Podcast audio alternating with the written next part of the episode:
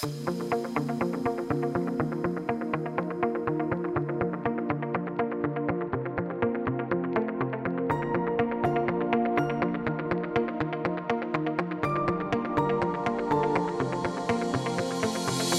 Esto es Indubio Pro Reo, un podcast de derecho penal donde comentaré novedades legislativas, discusiones doctrinales, contenidos jurídicos relacionados con el derecho penal y el derecho procesal penal, sucesos con trascendencia penal y, en definitiva, cualquier aspecto relacionado con delitos, penas y con los fundamentos de esta apasionante rama jurídica.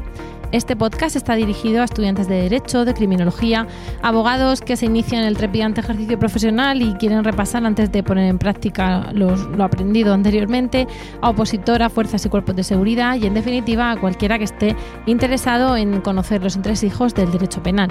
Espero y deseo que sea de interés y de utilidad. Yo soy Rocío Arregui Montoya, doctora en Derecho Penal, profesora asociada de Derecho Penal en la Universidad de Murcia y abogada, y te invito a escuchar gratuitamente este episodio y a comentar, preguntar o sugerir cualquier cuestión que te interese. Muy buenas a todos. En el podcast de hoy vamos a abordar el tema de los delitos contra la salud pública y en particular eh, de los relacionados con el tráfico de drogas. Esto eh, obedece a, precisamente este intercambio, esta alternancia entre parte especial y parte general y vamos a abordar precisamente este tema que desde luego espero y deseo que sea de utilidad sobre todo para los estudiantes que sé fehacientemente que tienen que estudiarse este tema o repasarlo para los próximos exámenes. Vamos a abordar este tema eh, pensando precisamente que solamente no podemos abordarlo por completo porque tenemos precisamente delitos contra la salud pública que no son de tráfico de drogas, pues como eh, los eh, concernientes a em, eh, adulterar eh, medicamentos, a elaborar sustancias o productos químicos que puedan causar estragos, a, dar medicamentos sin receta, a no tener correctamente el etiquetado de, esos alimentos, eh, también tiene relación con el, con el dopaje, ¿no?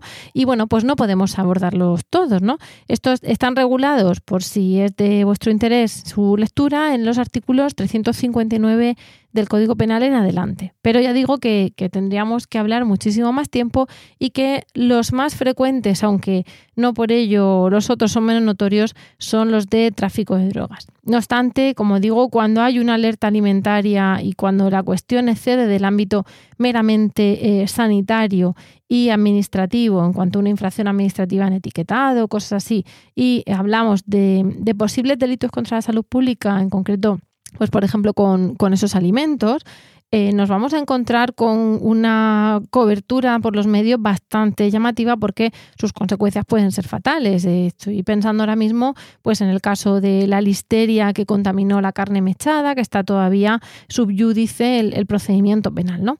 Pero como digo, no podemos centrarnos eh, en todos los delitos porque excedería el contenido de este podcast. Desde luego que si tenemos ideas o tenemos ganas de hablar de esto, pues estoy totalmente receptiva a cualquier sugerencia que pueda ser interesante comentar y a cualquier tema que queráis que, aborden estos, en estos episodios, ¿no?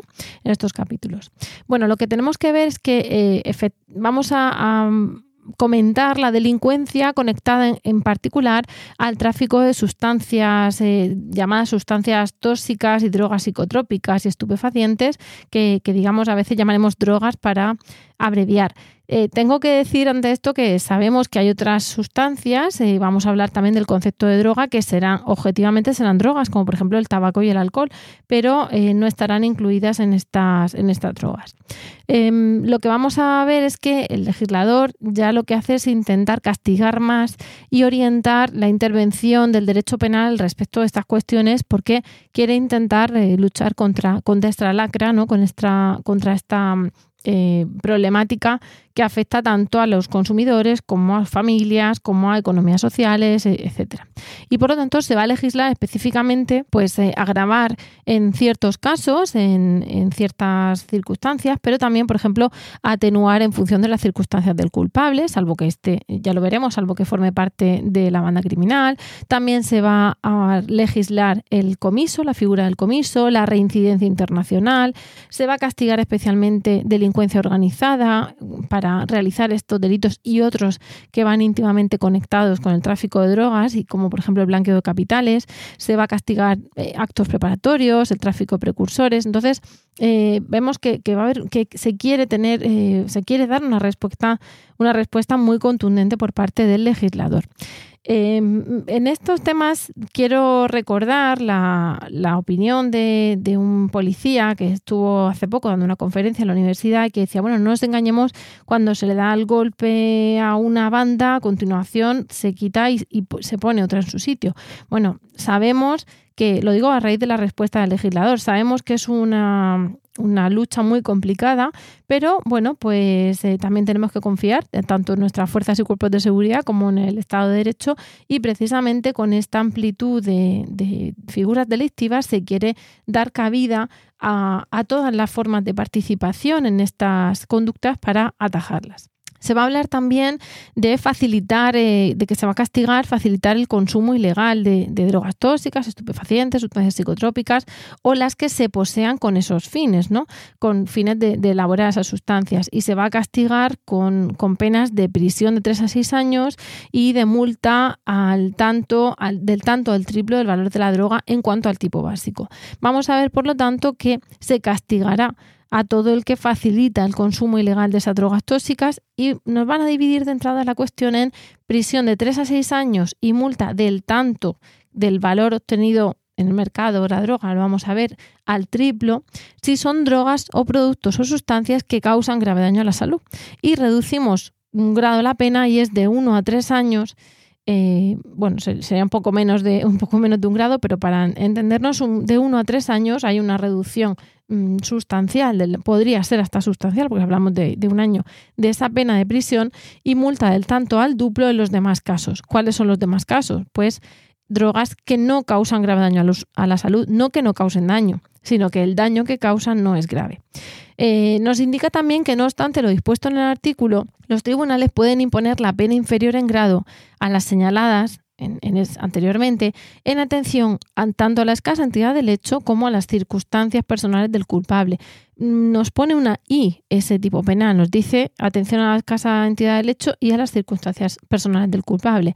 Y nos dice también que no se podrá hacer uso de esta facultad si eh, ese culpable eh, forma parte de una organización criminal. ¿Qué tenemos que tener en cuenta de entrada? Por un lado, el objeto material en sí del delito, que es la droga. La droga tóxica, estupefaciente, sabemos que es una sustancia que tiene que ser capaz de promover dependencia física, dependencia psíquica y tolerancia. Es decir, cada vez voy a necesitar más dosis y tendré un síndrome de abstinencia en caso de que no, no adquiera la dosis con el efecto que, requiere mi cuerpo.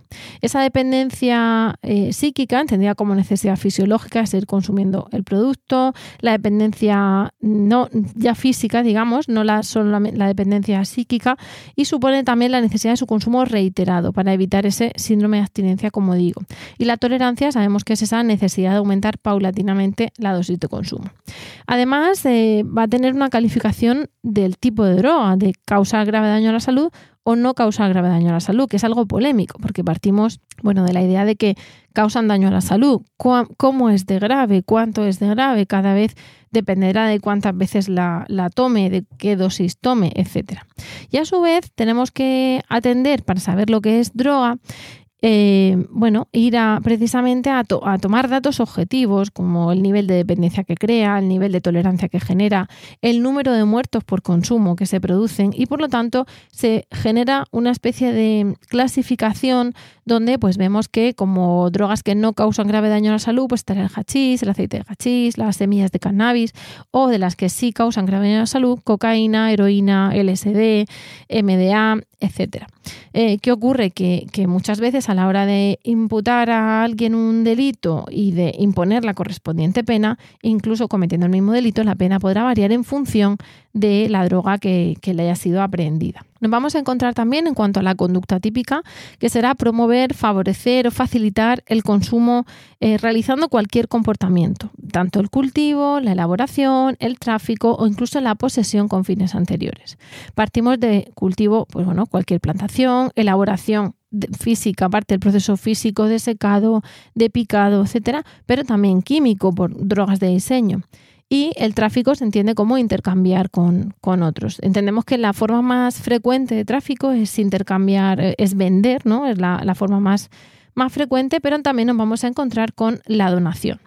Eh, bueno, aquí podemos tener distintas sentencias donde se matizará que, por ejemplo, la donación en el ámbito familiar con fines altruistas pues no sería como tal tráfico, pero con unos requisitos que exige el Tribunal Supremo. Aquí estamos pensando, por ejemplo, en la madre que acaba comprando o dando droga al hijo que está en pleno síndrome de abstinencia, pues para evitar un mal mayor, tanto de que él vaya a buscarla o de que la agreda o rompa algo en la casa, etcétera. Y vamos a ver también que la conducta en general es muy amplia, es promover, facilitar, favorecer todo lo relativo al consumo ilegal. El consumo eh, ajeno e incluso eh, bueno, el consumo propio en, dosis, eh, digamos, de, habituales, no en cuanto a autoconsumo, sino en cuanto a bueno, pues traficar, eh, facilito a otros y consumen ellos y consumo yo. Pero el autoconsumo en sí resultaría atípico.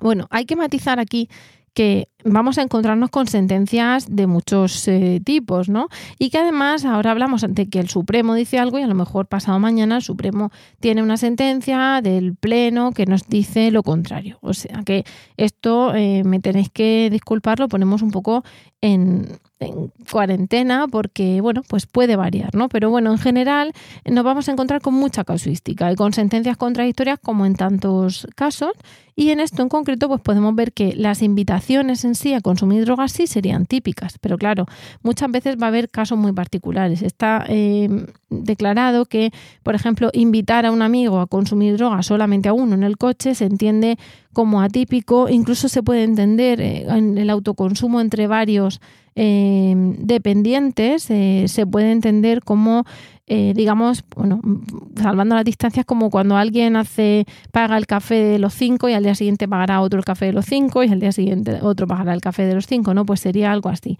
Pero lo que no puede ser es eh, decir que vas a invitar a toda la fiesta o a toda la clase a, a consumir esas drogas. Ese tipo básico, por tanto, va a abarcar tanto eh, actos preparatorios como actos ejecutivos, incluso algunos como esa simple donación, porque se está eh, castigando, se está intentando evitar el favorecimiento, evitar que se enganche otra persona. Por eso vamos a ver que se van a castigar ciertas conductas incluso dependiendo del lugar donde se estén cometiendo, porque al final estás a base de regalar una pequeña dosis de droga en un centro escolar, por ejemplo, estás asegurándote que tras unas cuantas donaciones tendrás una dependencia y una em, demanda de esa droga y, bueno, potenciales clientes, ¿no? Por eso em, se, quiere, se quiere castigar, incluso pues prestar dinero para después comprar droga, etcétera.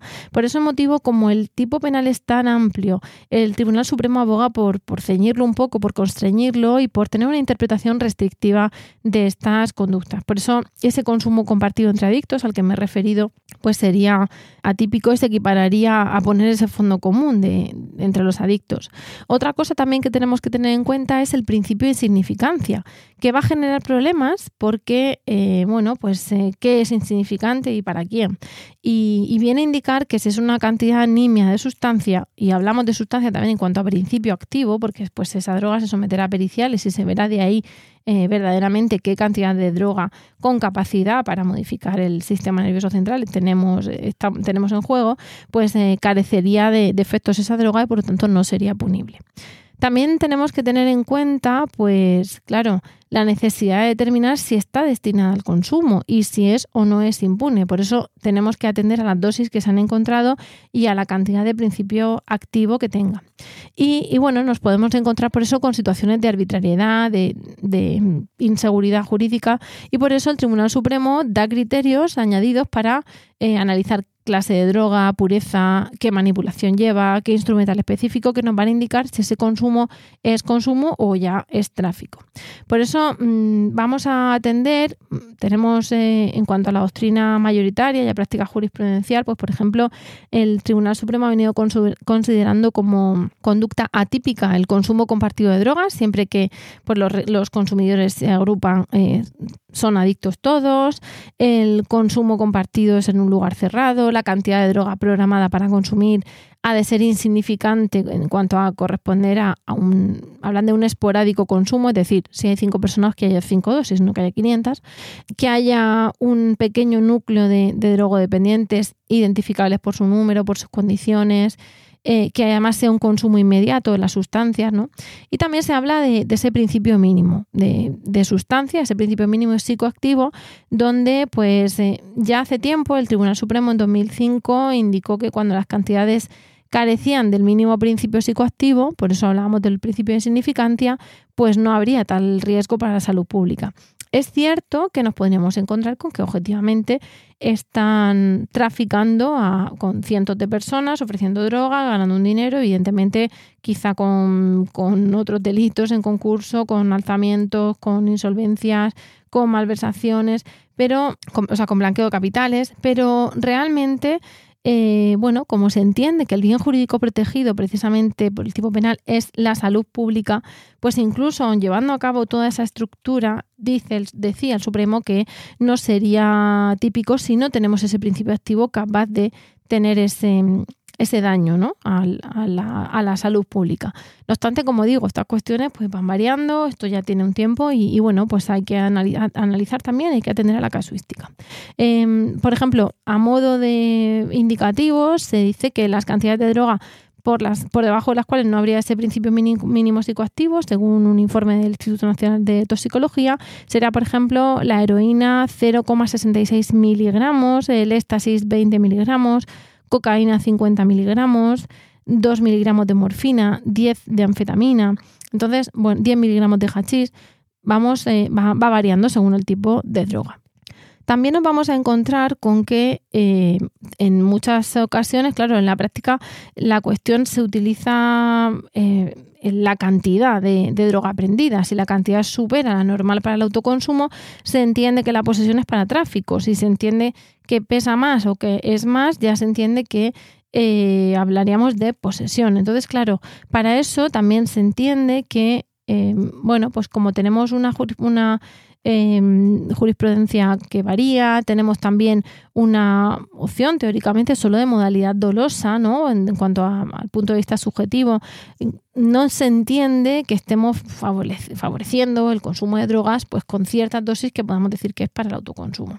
Por eso también se va a hablar de eh, distintas dosis que el Tribunal Supremo ha venido diciendo que, bueno, pues si se entiende que ese autoconsumo durante X días determinados, se habla de hasta 10 días, eh, perdón, 5 días, pues bueno, pues se puede entender que esa cantidad, para, para, dar una seguridad jurídica, se puede entender que esa cantidad de X gramos de cada sustancia o de X miligramos de cada sustancia sería directamente para autoconsumo. De ahí que no tengamos que estar analizando si sería para consumo, para posesión, para tráfico, si sería, se habría perfeccionado la consulta, si, la conducta, si habría una imprudencia a la hora de poseer todo eso y facilitarlo a otras personas intentan eh, tener criterios objetivos y decir, por ejemplo, que pues de heroína se entiende que es para autoconsumo 3 gramos, de cocaína 7,5 gramos, de marihuana 100, de hachís 25, de LSD 3 miligramos, de anfetamina 900 miligramos, es decir, vamos cambiando. Luego también te habla de los miligramos de transilium, de tranquimacin, porque no olvidemos que muchas de estas drogas eh, teóricamente son medicamentos vendidos con receta, pero también se puede traficar con ello como sustancia psicotrópica que genera esa tolerancia, esa dependencia, etcétera. Eh, a mí siempre me recuerda, y lo comento con mis alumnos, un, caso que tuve de un señor que, que, lamentablemente por sus circunstancias fumaba 20, 30 porros al día y, y, bueno, pues le pillaron con unas plantas de marihuana y claro, excedía el pesaje de la cantidad diaria, pero la defensa pues tuvo que ser, por mi parte, pues justificar sus circunstancias personales eh, además acompañando de un informe toxicológico, de un análisis de cabello, etcétera, para demostrar que en su caso el autoconsumo no era dos porros de, marihuana al día, sino 30. Y que por lo tanto para él su autoconsumo en cinco días no sería, en el caso de la marihuana aquí, 100 gramos, sino que sería pues más. De manera que, bueno, pues eh, hubo, hubo suerte, quiero pensar que también hubo buen hacer, pero además el, el tribunal estimó, la audiencia estimó íntegramente las pretensiones, ¿no? Porque, bueno, pues hay excepciones, como digo, porque nos podemos encontrar con casuística.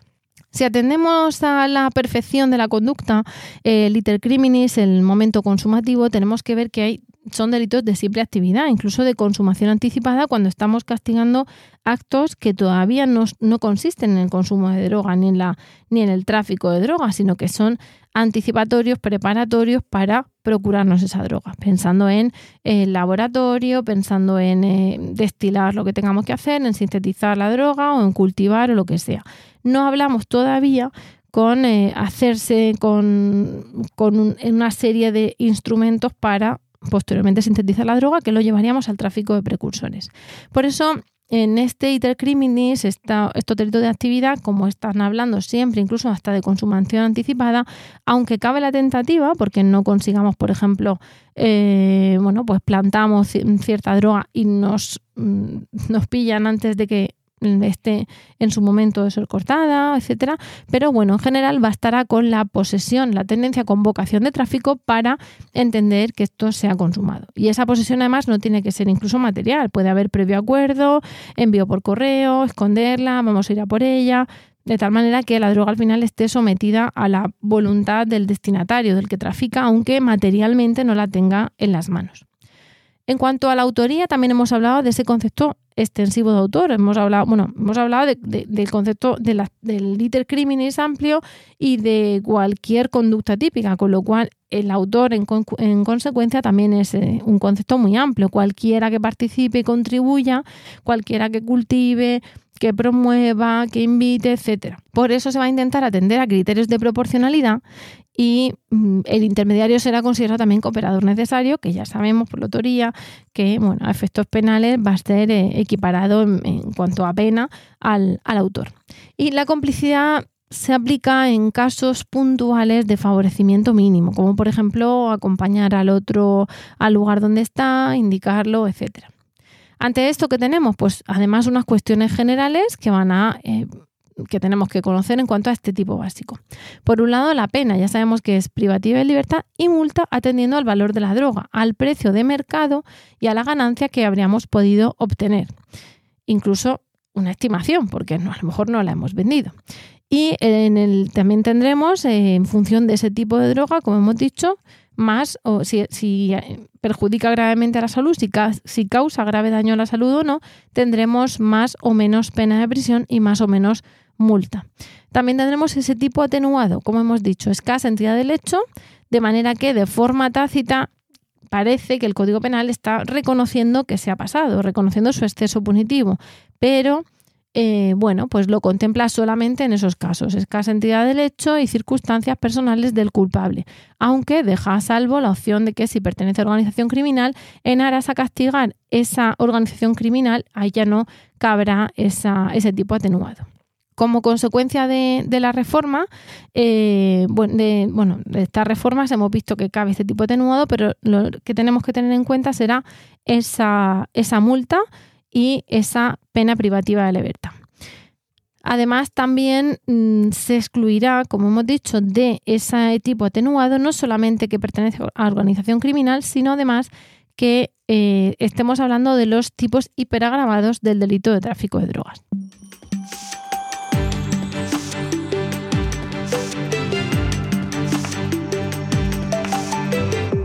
Pasamos a ver el, tipo agravado, pero las agravaciones simples. creo que no lo he dicho antes, estamos hablando del 368 del Código Penal y ahora vamos a hablar del 369, donde nos van a establecer una serie de consecuencias, de, perdón, de circunstancias en, en función de las cuales concurriría una agravación simple, el tipo agravado de este delito de tráfico de drogas atendiendo bien al sujeto pasivo, bien al sujeto activo, bien a las condiciones del objeto, a la forma en que se ha cometido ese delito, a las circunstancias del lugar. Y por eso tendremos un plus de antijuridicidad en función precisamente de que concurra o no estas cuestiones. ¿Qué es lo que nos indica el Código Penal?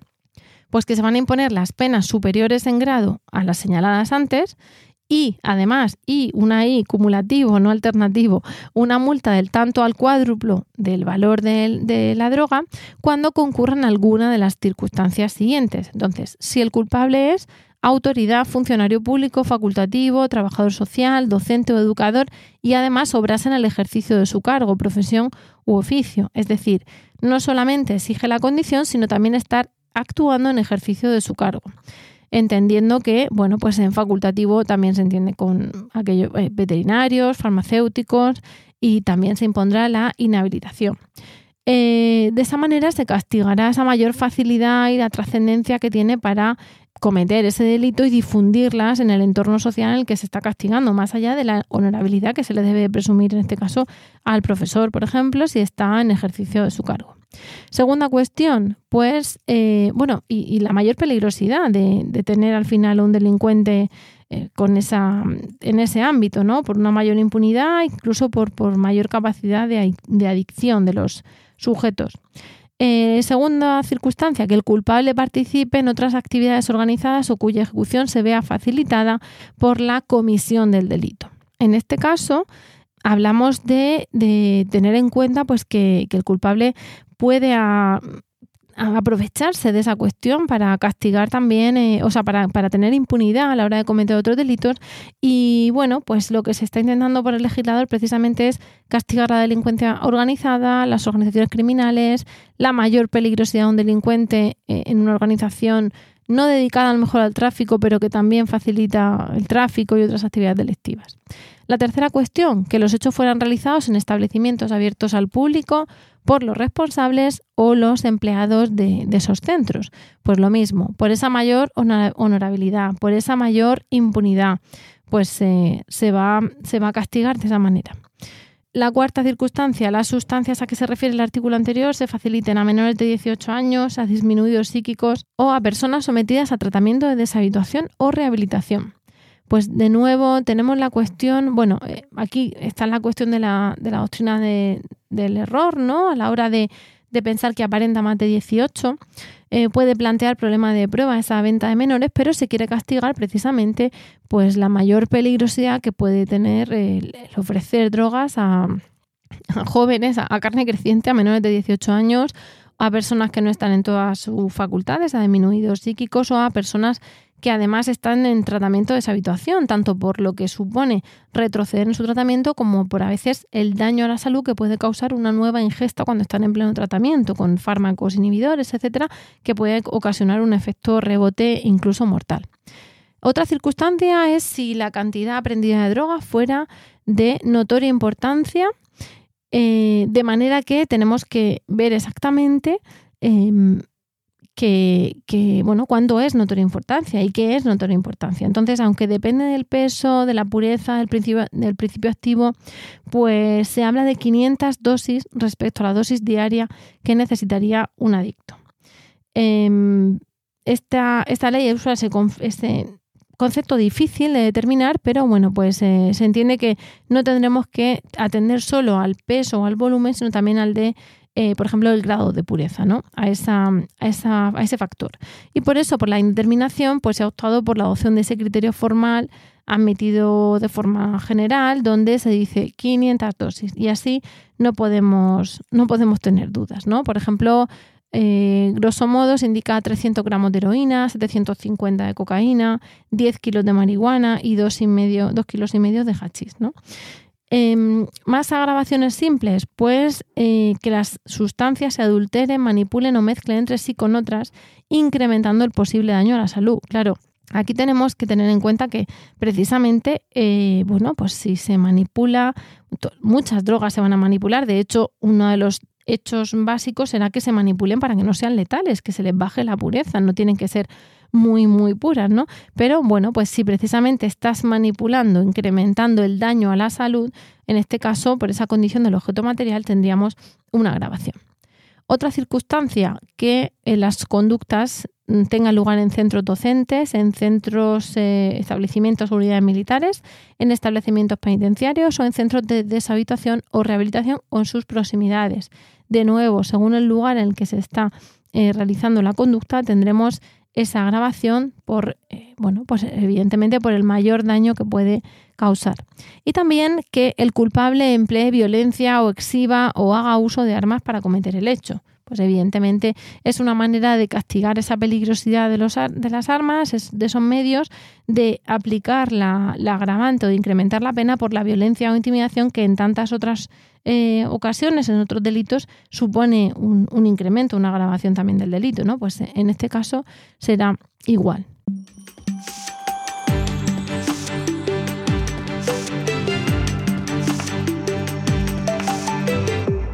Vamos a tener también las agravaciones cualificadas, en este caso del 370, que nos van a indicar que la pena se impondrá en uno o dos grados más a la señalada en el 368, bien cuando se utilice a menores de 18 años o a disminuidos psíquicos para cometer los delitos, bien cuando se trate de los jefes, administradores o encargados de organizaciones, a que se refiere el 369 1 segundo, o cuando las conductas fuesen de extrema gravedad. Y claro, como en extrema gravedad no quiere quedarse ahí el Código Penal, nos dice se consideran de extrema gravedad los casos en que la cantidad de la sustancia excediere notablemente de la considerada como notoria importancia, o se han utilizado buques, embarcaciones o aeronaves como medio de transporte, o se han llevado a cabo conductas indicadas simulando operaciones de comercio internacional, o se trate de redes internacionales dedicadas a este tipo de actividades, o cuando concurren tres o más de las circunstancias previstas en el 369.1. Es decir, nos viene a decir que, primero, si tenemos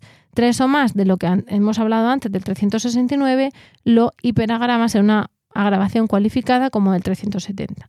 Pero ya sin remitirnos al 369 nos dice, bueno, si estás utilizando a menores de 18 años o disminuidos psíquicos, porque estamos aunque se puede instrumentalizar al menor al incapaz con, por coacciones, por abuso de superioridad, incluso hasta autoría inmediata, el Tribunal Supremo entiende que eh, esta grabación supone una inflexión ¿no? en, esa autoría inmediata y que si estamos cosificando al incapaz, por ejemplo, meter la droga en unos pañales, sí que sería autoría inmediata, pero si estamos hablando directamente de utilizar a los menores de una forma más consciente, salvando las, distancias por ellos, pues en este caso sí que eh, se agravaría.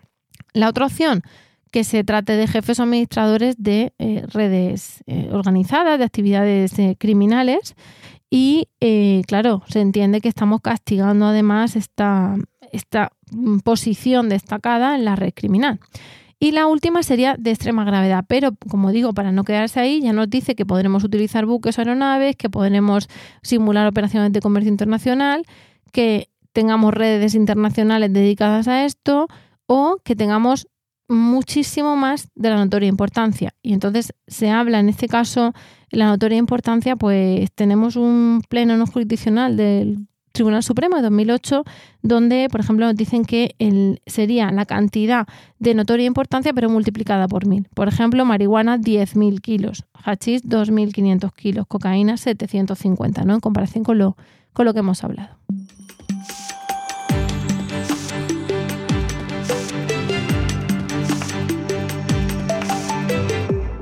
Nos hemos saltado, no obstante, pasado del tipo agravado al tipo eh, a la grabación cualificada, pero me he saltado el tráfico de la delincuencia organizada del 369 bis, porque nos están diciendo que cuando los hechos se hayan realizado por personas que pertenezcan a la organización delictiva, se impondrán las penas de prisión de 9 a 12 años y de multa del tanto al cuádruplo, si son sustancias que causan grave daño a la salud, y de 4 años y 6 meses a 10 años y la misma multa en los demás casos, es decir, sustancias que no causan grave daño a la salud. Eh, también nos dice que a los jefes encargados administradores se les impondrán las penas superiores en grado, con lo cual ya vamos a ver de 9 a 12 años, la superior en grado sería de 12 a 18. Y además, multa. ¿no? En esto me voy a remitir al 369 bis para no, leerlo completo. Y bueno, quizás es una excesiva pena y viene a construir un, sistema de incriminación tremenda de esos supuestos de tráfico, pero por parte de quienes no ya solo pertenecen, que, bueno, de quienes pertenecen a la organización y además de quienes incluso no solo pertenecen, sino son jefes, encargados, administradores, ¿no? Para eh, aplicarles una responsabilidad cualificada. Y, bueno, pues también se, se, prevé esa personalidad, esa responsabilidad, perdón, de las personas jurídicas, determinado también que si son personas jurídicas, bueno, pues se le podrá imponer eh, multa y, ciertas eh, reglas del artículo 33, que ya sabemos que serán pues clausuras de departamentos, de locales, no poder eh, solicitar subvenciones, etcétera, etcétera. La responsabilidad penal de las personas jurídicas todavía no la hemos tratado, pero seguro que la conocéis y si no, está en el 33 del, del Código Penal. Como delito autónomo vamos a tener el tráfico de precursores. Y en esto estará regulado en el 371, en un artículo bastante extenso, donde se va a castigar al que transporta, distribuye, comercia o tiene en su poder, y la clave es equipos, materiales o sustancias enumeradas en el cuadro 1 y 2 de la Convención de Naciones Unidas de Viena del 88 sobre el tráfico ilícito de estupefacientes. ¿Por qué nos habla ahora del tráfico de estupefacientes de la Convención de Viena? Bueno, pues porque una cosa que, además no he comentado al inicio es que claro, mm, nos están hablando de, hemos hablado de la clasificación de las drogas que causan grave daño a la salud, pero mm, tenemos que ver que cada año tenemos drogas nuevas. Entonces, para no estar remitiéndonos, eh, cambiando el código penal cada cinco minutos, lo que se hace es remitir a, ese listado, a ese cuadro 1 y 2 de la Convención de Naciones Unidas de Viena del 88, básicamente a la Convención de Viena y de Nueva York, en la que se va a ir actualizando año tras año el listado de drogas, tanto en su nomenclatura, digamos, ordinaria como en su nomenclatura química, para que eh, tengamos un reenvío continuo a ese cuadro y no tengamos que estar reformando el Código Penal. ¿Qué pasa? Que en este caso, eh, digamos que sería como una norma en blanco ahí, pero bueno, nos está indicando mm, lo que hay que hacer con, lo que no hay que hacer con las drogas, pero se reenvía en cuanto a saber qué es eh, una droga. ¿no? Este tráfico de precursores, ya volviendo a este tipo concreto, va a castigar conductas preparatorias y siempre además más pena a los que eh, actúen como encargados. En el 371 se ve que tienen que distribuir materiales, equipos o sustancias que vayan a elaborar esas drogas. Y en el apartado 2, cuando las personas que realicen los hechos sean eh, pertenezcan a organización criminal. Es una lucha clara contra el crimen organizado en estas cuestiones.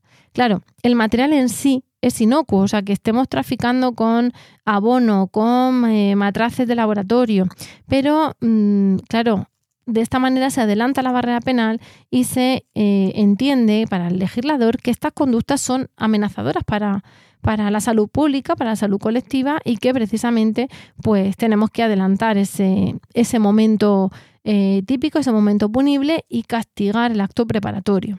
No es un delito en sí de sospecha, no vale solo tener la, tenencia de un precursor. Es decir, si yo voy al supermercado a comprar un litro de lejía, a mí no me van a decir que es que a ver qué, voy a hacer y qué droga voy a cortar con esa lejía. ¿no? Es un delito eh, de actividad donde al final el sujeto activo tiene que tener equipos, materiales, mm, acetona, eh, sustancias como ergometrinas, endoefrina, efedrina, cosas así que de verdad no dejen lugar a dudas de que la actividad que va a ser el siguiente paso va a ser traficar con drogas, con independencia de que no haya empezado en ese momento. Y además a sabiendas para su fabricación, cultivo, producción. Tampoco podemos ser un laboratorio que, que sirva de materiales a alguien sin saber qué es lo que, qué es lo que va a hacer.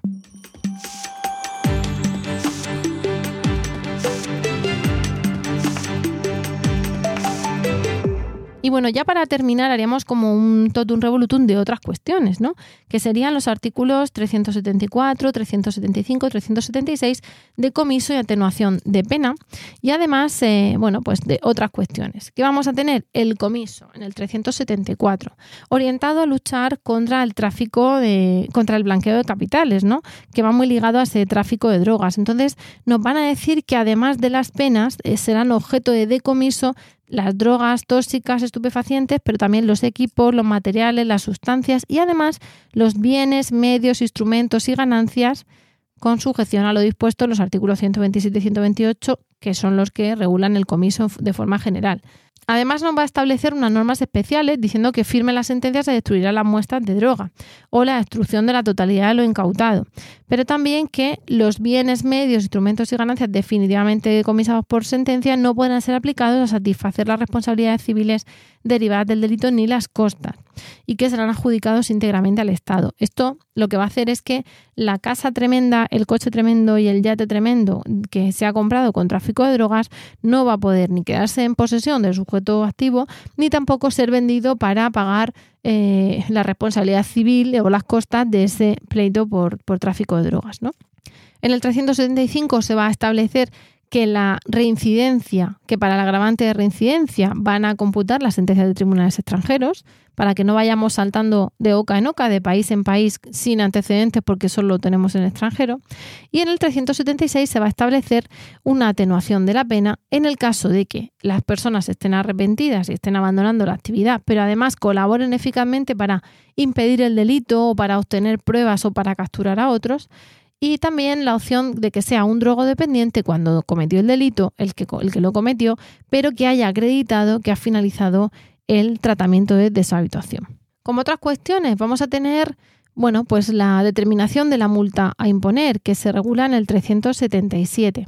Eh, en esto, bueno, eh, espero que leáis los artículos porque si no estaríamos aquí cantando el Código Penal y, no ese es el objetivo, pero bueno, pues tenemos que explicar un poquito, ¿no? Eh, como ya hemos explicado, para determinar la cuantía de la multa, mm, de la multa que, hemos, que se va a imponer en función de los artículos anteriores, se va a ver que, que, bueno, pues se atenderá al precio final del producto. Y claro, si todavía no se ha vendido, sería la recompensa o la ganancia obtenida o que se hubiera podido obtener. ¿no? Al final conoceremos los precios de mercado de esas drogas. Dependerá también en el artículo 378 es otra cuestión relativa y relacionada íntimamente con lo que hemos hablado del comiso, que nos determinará la imputación de cantidades. Y nos dice que los pagos que se efectúen por el penado por uno o varios delitos, estamos hablando de pagos pues de multa, pues de pagos, en fin, esos comisos incluso también, eh, nos van a decir, el código nos va a decir que se imputará en un orden. Y sería, y aquí sí que cito literal, primero la reparación del daño causado e indemnización de perjuicios. Segundo, a la indemnización del Estado por los gastos que se hayan hecho por su cuenta en la causa. Tercero, a la multa. Cuarto, a las costas del acusador particular o privado, si se impone en la sentencia el pago, la imposición de costas de, de la acusación. Y quinto, a las demás costas procesales, incluida la defensa sin preferencia entre los interesados. Bueno, mm, bueno eh, aquí tenemos eh, ciertos autores como Reich y Doval País que sugieren que esto alteraría el orden previsto en el artículo 126, pero se produce esta determinación expresa del orden por la necesidad de paliar eh, constantemente una actitud de impago, ¿no?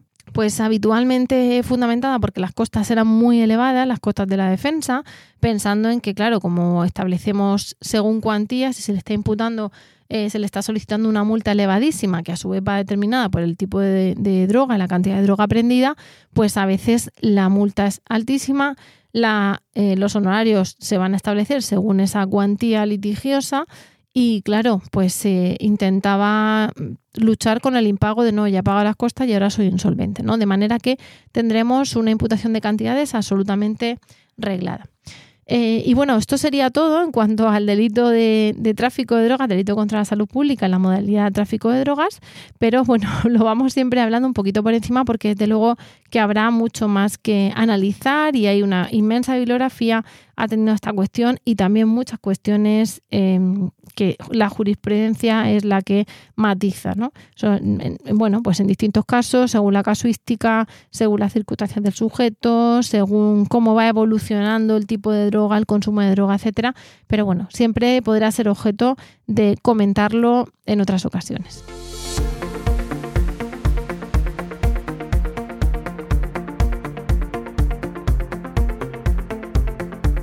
Ya para finalizar este capítulo vamos a ir con la píldora penal de hoy, aunque bueno, pues de nuevo se nos acumulan los temas, vamos a hablar exclusivamente de dos. Uno de ellos es el hecho de que bueno, estamos al tanto, estamos pendientes de tanto la modificación de la reforma del Código Penal en cuanto al maltrato animal que quiere eh, eliminar los artículos 337 y 337 bis y hablar de 340 y bis mm, y cuater, etcétera, y kinkis y tal, pero, pero de momento está ahí en el aire, vamos a ver porque se está tramitando. Pero también sabemos que tenemos a nivel administrativo una ley de bienestar animal, que sería ley eh, de protección, derechos y bienestar animal. Pero bueno, para entendernos bienestar animal. Ya hemos hablado en otra ocasión de esta y la realidad es que ahora mismo lleva dos meses bloqueada. Recientemente eh, leí una noticia, bueno, los enlaces que pongo son de prensa en general. No, no tiene por qué ser necesariamente el mismo periódico. Si lo es, pues puede ser casualidad, porque consulto varias fuentes de, prensa, ¿no? Varias eh, hemeroteca de varios diarios. Y bueno, pues en una de ellas, una de las cuestiones muy interesantes que se plantean es que ahora mismo podemos encontrarnos con un bloqueo de esa, de esa ley de bienestar animal, porque no tendría los suficientes apoyos, de manera que si, no, si se somete a voto no saldría adelante. Pero es que además, si no se somete a voto y sigue bloqueado, nos podemos encontrar con una disolución de las Cortes, porque recordemos que hay eh, muchas reformas en juego, una gran agenda parlamentaria y elecciones en mayo, el 28 de mayo de 2023, si no me equivoco, con lo cual podríamos encontrarnos con que se disuelvan las Cortes y esta ley pues quede en un cajón. En este caso, lo que, lo que vamos a comentar es que el bloqueo venía dado porque, eh, digamos, los más pro caza, eh, gente que le llama el lobby de la caza, otros cazadores, estaban en contra de incluir a los perros de caza en cuanto a bienestar, eh, o sea, en cuanto a sujetos dignos de protección, sujetos, animales dignos de protección en en esta ley de bienestar. Claro, por otro lado, ecologistas, animalistas decían que por supuesto lo mismo daba un perro que otro, incluso un perro de una raza que en una misma camada a uno lo destinas a caza y a otro no. Claro, aquí tenemos un bloqueo y en principio una opción que se ha, que, se ha indicado sería em, incluir en la norma a los perros de caza, pero eh, en cuanto a que tengan obligaciones los dueños pues de cuidarlos y de procurar su bienestar fuera de la actividad cinegética, es decir, fuera de la jornada en sí de caza, de manera que se eximiera expresamente a sus dueños por daños ocasionados en la actividad cinegética. No parece convencer y no sé por dónde seguiremos en este tema. Estaremos al tanto. Y la otra, la otra cuestión, ya última, sería que bueno, pues igual que estamos hablando de reformas, se está hablando del delito de malversación, del delito de sedición. La cuestión es muy polémica y bueno, pues para quitarnos la cuestión de dejar de hablar ahora de, la sedición y de la malversación, me voy a centrar en una nueva solicitud de reforma y sería la de que eh, se quiere reformar el artículo 311 del Código Penal. En este caso, el gobierno formado, coalición formado por PSOE y por Unidas Podemos, presentó una enmienda muy recientemente para modificar ese artículo y eh, penar los falsos autónomos. Claro, cuestión que ya está eh, penada a nivel laboral. En este caso, de, salir adelante la enmienda que se ha presentado, se impondrían penas de entre seis meses y seis años de prisión y multas de seis a doce meses. La conducta sería quien imponga condiciones ilegales a sus, a sus trabajadores mediante su contratación bajo fórmulas ajenas al contrato de trabajo o las mantenga en contra de requerimiento o sanción administrativa. Claro, esto es una cuestión polémica porque vamos a tener eh, teóricamente la, la, enmienda quiere convertir en delito las prácticas de, empresas como Globo, ¿no? Que esto al final sigue utilizando a los falsos autónomos porque, eh, bueno, pues eh, quieren utilizar el derecho penal para castigar de forma más contundente lo que no consigue parar de momento la llamada ley Rider, ¿no? Contra esos falsos autónomos. De momento, claro, los derechos laborales están Mm, protegidos en caso flagrante, ya tenemos delitos contra los trabajadores, pero bueno, pues se quiere modificar el C311 como para eh, protegerles más, en teoría. Esto teóricamente, aunque la ley Rider fue aprobada por trabajo en 2021 y se ha sancionado reiteradamente a empresas como Globo, como Uber Eats, etcétera, pues claro, teóricamente, aunque han afectado a estas empresas, no lo suficiente como para que haya cesado en esas contrataciones. Entonces, bueno, pues se quiere dar una vuelta de tuerca. Eh, de nuevo, como digo, no creo que sea una cuestión fácil, porque también tenemos los delitos contra los trabajadores, tenemos la inspección laboral, tenemos a la ley Rider y bueno, pues eh, aquí teóricamente se está, se quiere luchar además contra esa impunidad, ¿no? De bueno, sí, te voy a pagar la multa, pero voy a seguir. Pero no creo que sea una cuestión fácil. Por eso estaremos también al tanto y pondré los enlaces en las notas del programa. Por mi parte, esto es todo por el momento. Ya sabes que puedes escuchar, descargar y compartir este podcast en cualquier aplicación. También podrás incluir reseñas que ayudarán a dar visibilidad al podcast y a saber qué piensas de él o contactar conmigo en Twitter en mi perfil arroba arreguiabogada.